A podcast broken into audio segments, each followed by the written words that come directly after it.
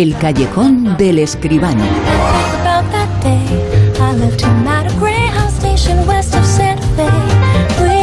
El mundo del cine del séptimo arte, el espectáculo más grande del mundo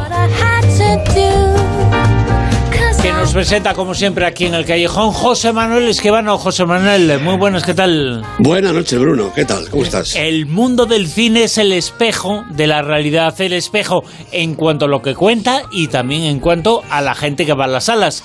Pues. Durante todos estos eh, meses estamos haciendo un seguimiento contigo de cómo está el ánimo de la sociedad, eh, si hay más eh, coraje, más valentía para ir a las salas o no. En las últimas semanas las cifras estaban más o menos bien. ¿Cómo están esta semana?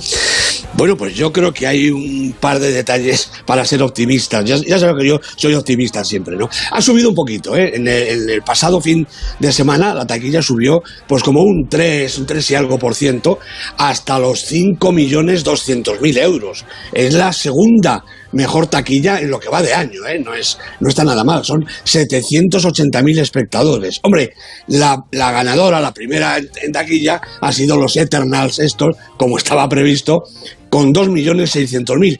Es decir, la mitad de la taquilla. Esto está siendo ya también habitual, ¿no? La gran película del fin de semana, que suele ser una peli de estas que llaman mainstream americanas, pues se lleva la mitad de la taquilla.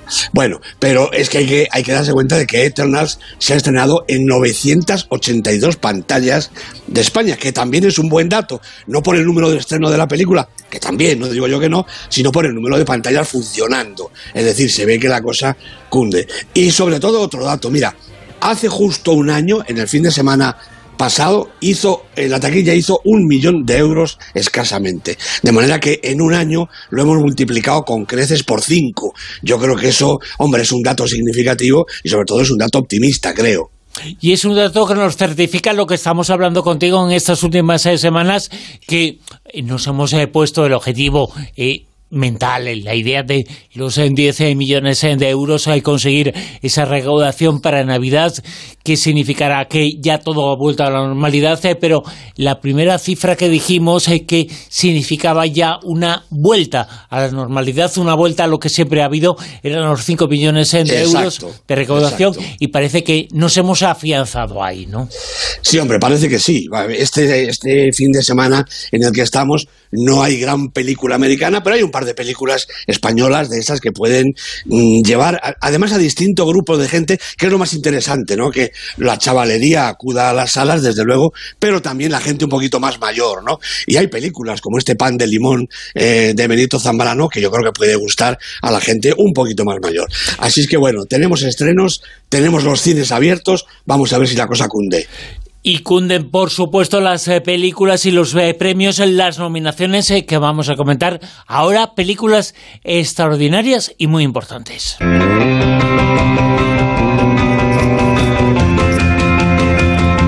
Son las nominaciones a los premios cada vez más importantes, los premios Forqué y nominaciones también en el cine europeo. Pues efectivamente, ya tenemos aquí, porque es que a primeros de, de diciembre, el día 11, vamos a conocer quién gana en España los premios José María Forqué, que son los que abren la temporada, son un poco, como ellos suelen decir, la antesala de los Goya, ¿verdad?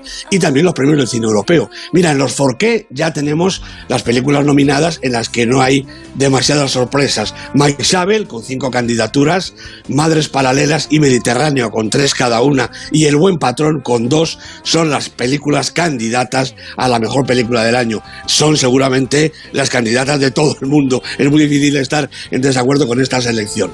Las series televisivas, que también hay en los Forqué, las candidatas son Hierro, La Fortuna, que tienen tres nominaciones cada una, Historias para no dormir y Maricón Perdido.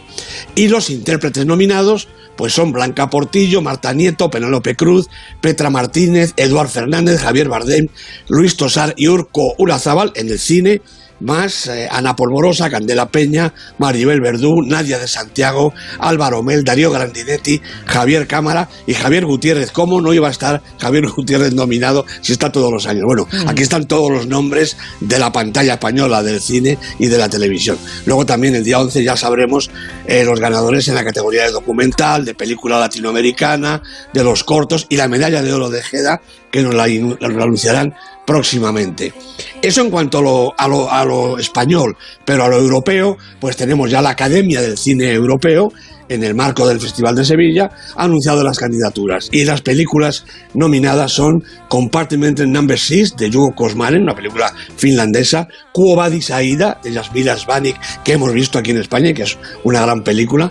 Otra gran película, El Padre de Florian Seller, la película británica, Fue la mano de Dios de Paolo Sorrentino, la película italiana, y Titán, película que está todavía en cartelera en, España, de Julia Di Corno.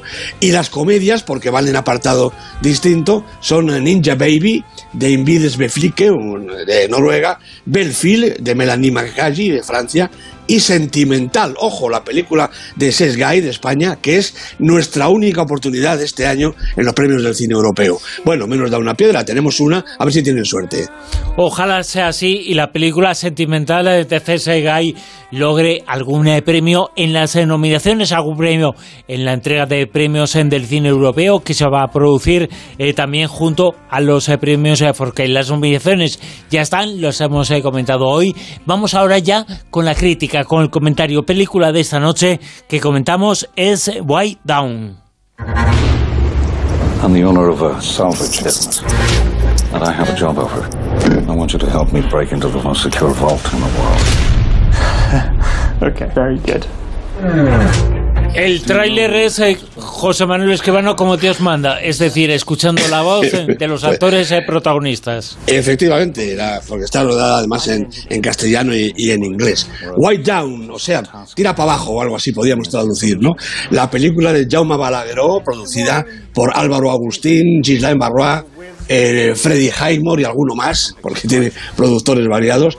El guion es de Rafa Martínez, de Andrés Coppel, de Borja González Santaolalla, de Michel Gaztambide, y los protagonistas son Freddy Highmore, Astrid Bergés Frisby y Luis Tosar, entre otros. Bueno, Balagueró parece que abandona, mm, yo creo que momentáneamente, por lo menos así lo espero, ¿no? El género de terror, que tan buenos resultados le ha dado. Recordemos Los Sin Nombre, Frágiles, o por supuesto la serie Rec, casi toda de su autoría, ¿no?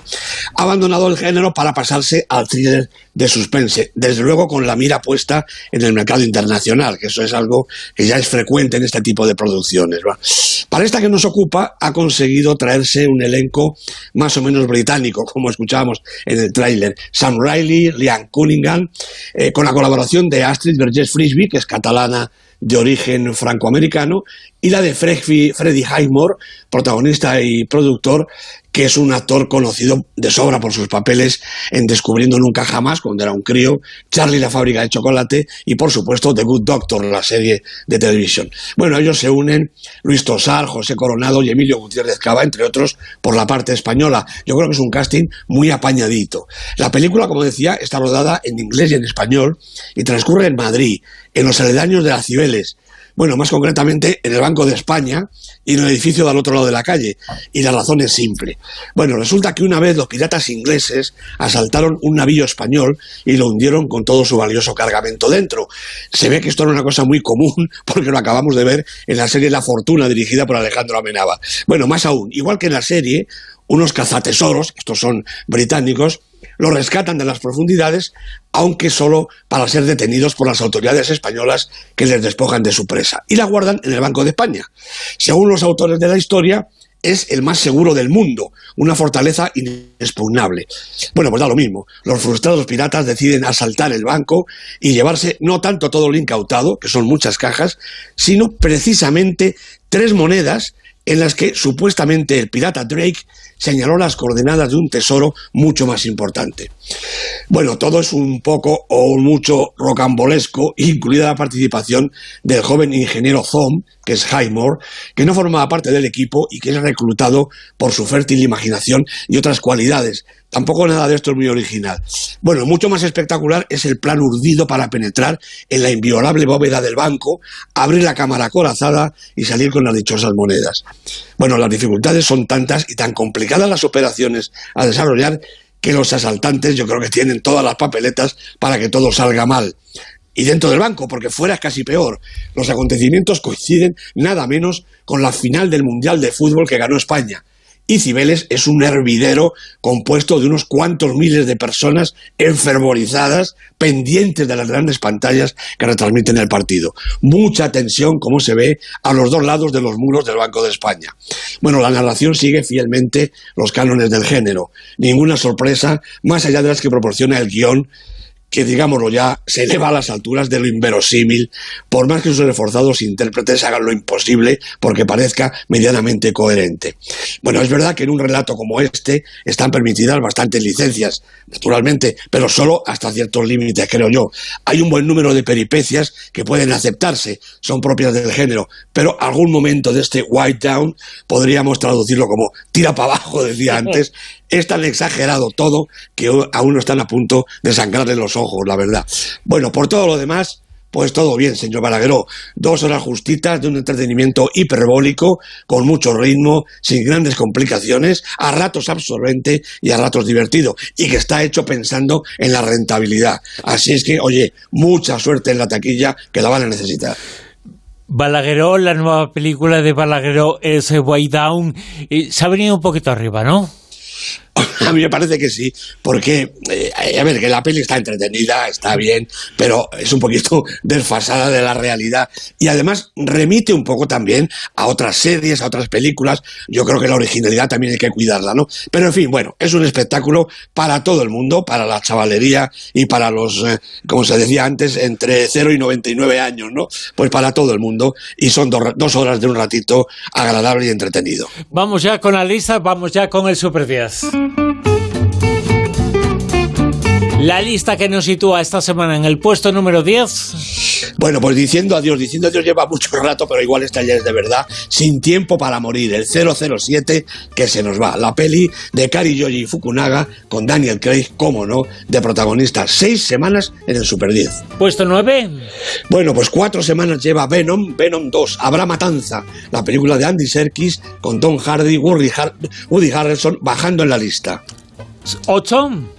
Bueno, pues aquí entra la película taquillera Eternals, la peli de Chloe Zhao, con Salma Hayek, con Angelina Jolie, con todos estos seres mutantes y capaces de proezas maravillosas. Un taquillón, vamos a ver lo que aguanta, primera semana en la lista. Siete.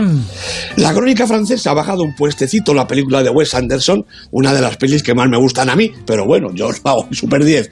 Bill Murray y 40 o 50 actores más y actrices son los protagonistas de esta peli que está en su tercera semana. Seis. Bueno, subiendo, subiendo, sube el cine español. Las leyes de la frontera del 10 al 6 en su segunda semana. Daniel Monzón es el autor de la película, con Marcos Ruiz, Begoña Vargas, un elenco de actores poco conocidos, pero muy eficaces. 5. Isabel, de Iciar Boyaín, con Blanca Portillo, Luis Tosar, película eh, nominada, como ya hemos visto, siete semanas en el Super 10 y en esta ocasión subiendo. 4. Bueno, ha bajado un puestecito. Petit Maman, película deliciosa, fantástica peli de Celine se llama, con estas hermanitas gemelas, Gabriel y Josephine San, una peli verdaderamente estupenda. Dos semanas en el Super 10. Vamos a colgar ya las medallas. He puesto número 3. Titán, esta película también nominada en los premios europeos, la película de Julia Corneau, con Agathe Roussel, Vincent Lindon, cinco semanas en la lista y ha subido dos puestos. La Plata, el 2. La película de la semana, una película deliciosa, La ruleta de la fortuna y la fantasía, nada menos, de Ryusuke Amaguchi, hablábamos de ella la semana pasada, es una película realmente estupenda, con Kotone Furukawa, con Ayumu Nakajima, bueno, actores y actrices desconocidos en España, pero realmente estupendos. Como digo, número dos, película de la semana. Y el puesto número uno también es estupendo, el director de esa película, nuevamente en lo más alto de su precios. Pues sí, este chaval de ochenta y pico de años, que se llama Ridley Scott, coloca en el número uno por segunda semana consecutiva El último duelo, su última película, su penúltima película, porque vamos a ver La casa de los eh, Richie inmediatamente, ¿no? Damon, Alan Driver son los protagonistas, dos semanas en la lista, las dos en todo lo alto. José Manuel Esquivano, abrimos el callejón, entramos y hablamos en del mundo del cine justo dentro de una semana otra vez. José Manuel, gracias. A ti, Bruno, un abrazo. En Onda Cero, La Rosa de los Vientos.